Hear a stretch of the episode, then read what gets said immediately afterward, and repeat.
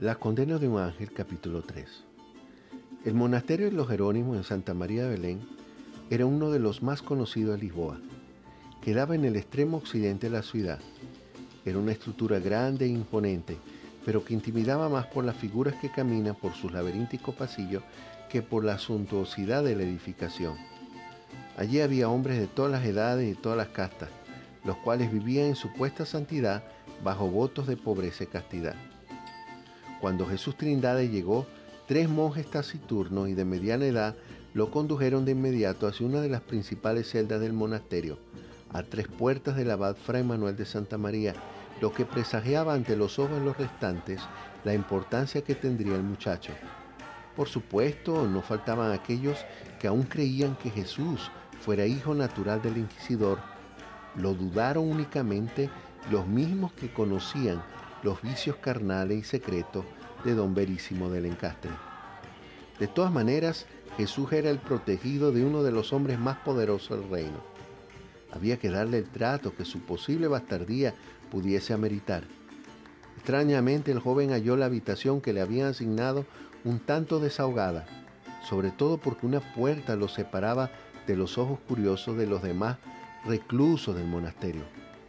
Aparte de eso, al cerrar esa puerta de madera oscura, Jesús Trindade se sentía curiosamente libre para sentarse en un banquillo de tres patas y con una pluma de ganso en su mano derecha darle alas a su prolífica mente, dejándose encantar por la prosa floreada, como solía llamar a sus creaciones líricas.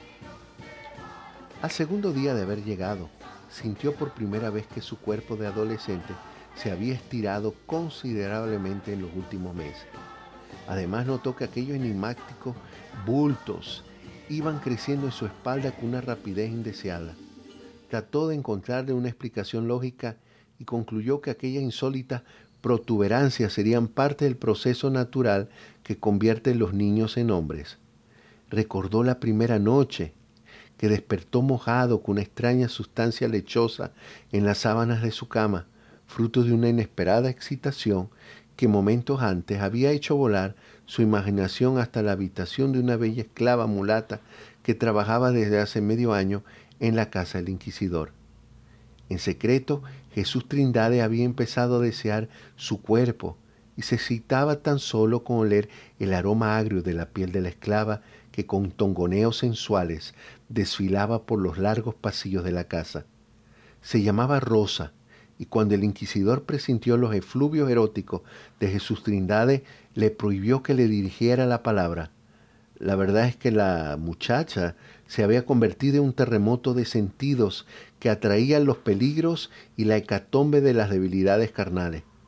Don Verísimo el Encastre también intuyó que la soledad y la oscuridad de la noche podrían propiciar encuentros menos convenientes, y por eso vendió la mulata a un mercader de la calle del Mocambo, para que aquella pasión se sumara, aunque hubiese dejado un mal de amores que atacó el corazón de Jesús Trindade por casi dos meses. Él escribió poemas, versos y líneas con palabras cargadas de emociones apasionadas, en las cuales exaltaba y bendecía las tonalidades pardas de la piel de rosa, sus contornos protuberantes y maldecía a aquella gente que censuraba los amores entre libres y cautivos. El inquisidor no, no lo vio más en esos malos ratos, porque Jesús Trindade percibió que sus estados de espíritu le agravarían su condición y convencerían a Verísimo el Encastre de enviarlo hasta los confines del mundo, a las tierras de la India, del Brasil o de la Conchinchina.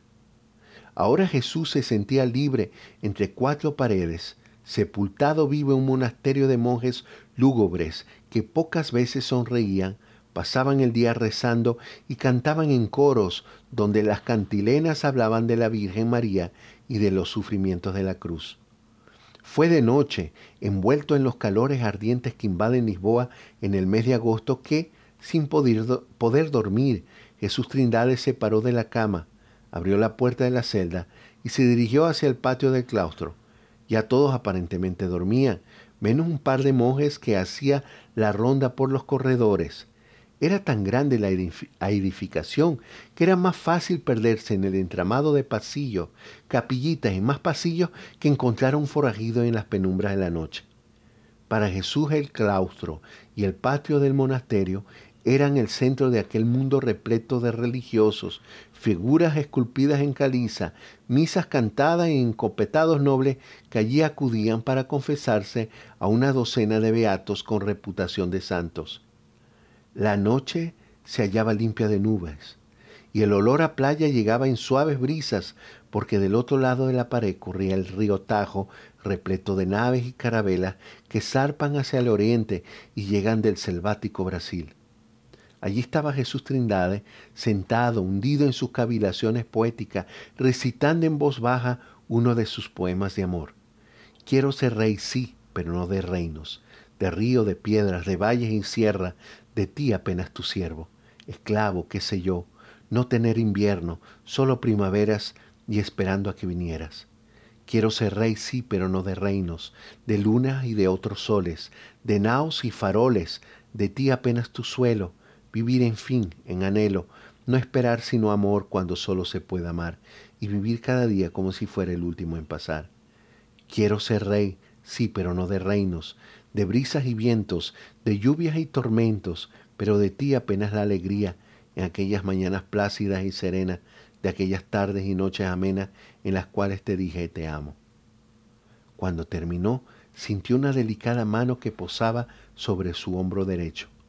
Perdón, no deseaba interrumpirlo, dijo. Jesús Trindade se había asustado más por el dulce timbre de una fémina que por la mano que le había tocado. Cuando se volvió, gracias a los rayos lunares que alumbraban la oscuridad, vislumbró los rasgos de una mujer joven con una capucha sobre la cabeza y un largo vestido de tafetán negro. Señora, os pido perdón, se disculpó con la reverencia que el inquisidor le había enseñado para hacerla cuando estuviese frente a gente de nivel superior, sin darse cuenta de que la presencia de una mujer en un monasterio durante una noche de verano era de las cosas más sospechosas que alguna vez podría ocurrir. ¿No sabéis que es un delito que estéis aquí a esta hora recitando poemas de amor? le preguntó la mujer mientras Jesús Trindade bajaba la cabeza. Venid, decime dónde es la celda de vuestra merced que yo os acompaño, dijo con determinación. Jesús Trindade la condujo por un pasillo oscuro, y ella lo tomó de la mano para no caer en medio a las tinieblas. Cuando llegaron, él titubeó por breves instantes, pensando si debía invitarla a entrar a su alcoba o si la despedía allí mismo. La mujer, adivinando los momentos de indecisión, le apretó la mano. Déjame entrar, le ordenó. Una vez en el cuarto, Jesús Trindade se sentó en la cama y le ofreció la silla. ¿Cómo te llamas? le preguntó ella. Jesús Trindade, respondió él. Mi nombre es Madalena Rouchinol, se presentó la mujer. Ella se encargó de hacerle preguntas de manera ininterrumpida y a lo largo de la conversación iba sopesando el hecho de que el muchacho fuera el protegido del inquisidor. Tienes un futuro brillante, se sentenció parándose y preparándose para irse. ¿Por qué decís eso? Madalena Rouchinol sacó de una faltriquera un abanico sevillano morado y por el cador abogobiante de la habitación empezó a echarse aire. Bueno, tu padrino es uno de los hombres más poderosos del reino. El inquisidor no es cualquier cosa. Dicen que es mi padre. Madalena Rouchinol saltó una carcajada que alarmó a Jesús Trindade.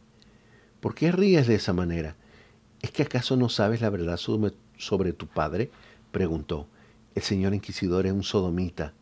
¿Qué es un sodomita? preguntó el muchacho. Madalena lo miró fijamente. Virgen Santísima, eres todo, todo un inocente. Entonces ella salió del monasterio por pasillo secreto y antes de marcharse le prometió regresar algunos días después. Veremos en otro capítulo qué va a suceder con Jesús Trindade y esta enigmática mujer llamada Madalena Rochino.